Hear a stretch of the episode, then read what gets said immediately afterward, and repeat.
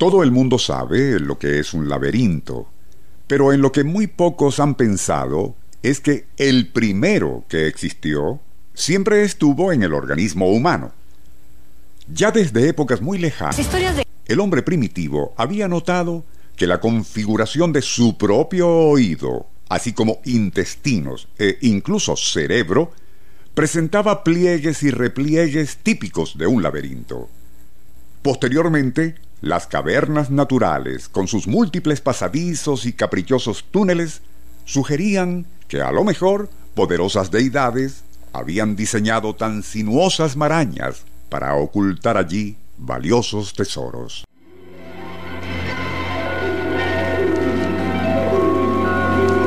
Nuestro insólito universo. Cinco minutos recorriendo nuestro mundo sorprendente. A través de la historia, el laberinto, palabra que proviene del griego labirintos, evolucionó como pista de obstáculos, diseñada para que cualquier intruso o enemigo, al aventurarse por allí, perdiera la orientación, siéndole imposible encontrar la salida, aunque sí la muerte. Uno de los laberintos más famosos de la antigüedad fue el que ordenó construir Amenat III, faraón de la decimasegunda dinastía egipcia. Según el historiador Herodoto, se trataba de un vasto palacio rectangular al sureste del lago Meris, con una extensión de 12 hectáreas, conteniendo más de 3.000 cámaras cuadradas, a obscuras y exactamente iguales. Tales habitaciones estaban enlazadas entre sí por multitud de intrincados túneles y pasadizos cuyos techos y paredes contenían esculturas, así como todo tipo de inscripciones y pinturas.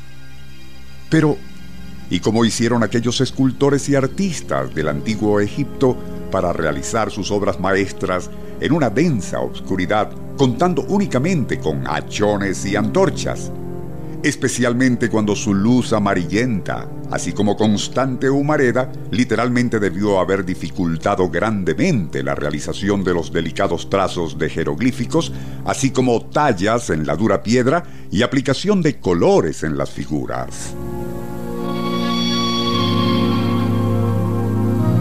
De acuerdo con un escrito que nos remitió el escucha Carlos Miguel González y citamos, el problema es que jamás se hallaron manchas de hollín o partículas de herrumbre en las paredes o techos de esos pasadizos y que son huellas características que dejan los candiles o antorchas en su constante humear. La idea de que tales obras de arte hubiesen sido hechas en el exterior para luego colocarlas en aquellos laberintos queda descartada de inmediato, pues resulta evidente que fueron realizados en el propio sitio. Hubo quien propuso la extravagante idea de que a lo mejor se empleó un gran número de espejos para que, debidamente emplazados en ángulos propicios a lo largo de aquellos túneles y pasadizos, fueron reflejando sucesivamente luz solar hacia las recónditas galerías, algo muy poco probable si se toma en cuenta la deficiente calidad de los espejos del antiguo Egipto, ya que no devolvían más que una tercera parte de luz. De allí que después de combinar muchos espejos desde la entrada hacia el interior, en realidad no llegaba claridad alguna hacia las zonas oscuras. Entonces, ¿De qué tipo de iluminación se valieron los artistas y artesanos egipcios para realizar sus exquisitas obras de arte en los tenebrosos túneles y pasadizos de aquellos laberintos?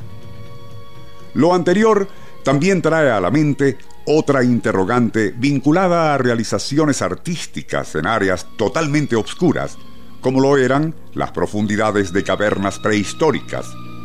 Hasta ahora, nadie ha podido explicar ¿Cómo pudieron ser plasmadas las asombrosas pinturas y diseños encontradas en laberínticas cuevas como las de Altamira, Lascaux o El Castillo?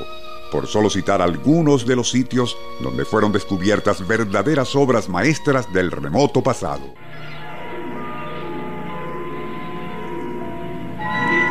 Nuestro insólito universo. Email insólitouniverso arroba hotmail.com. Autor y productor Rafael Silva. Operador Francisco Enrique Mijares. Les narró Porfirio Torres.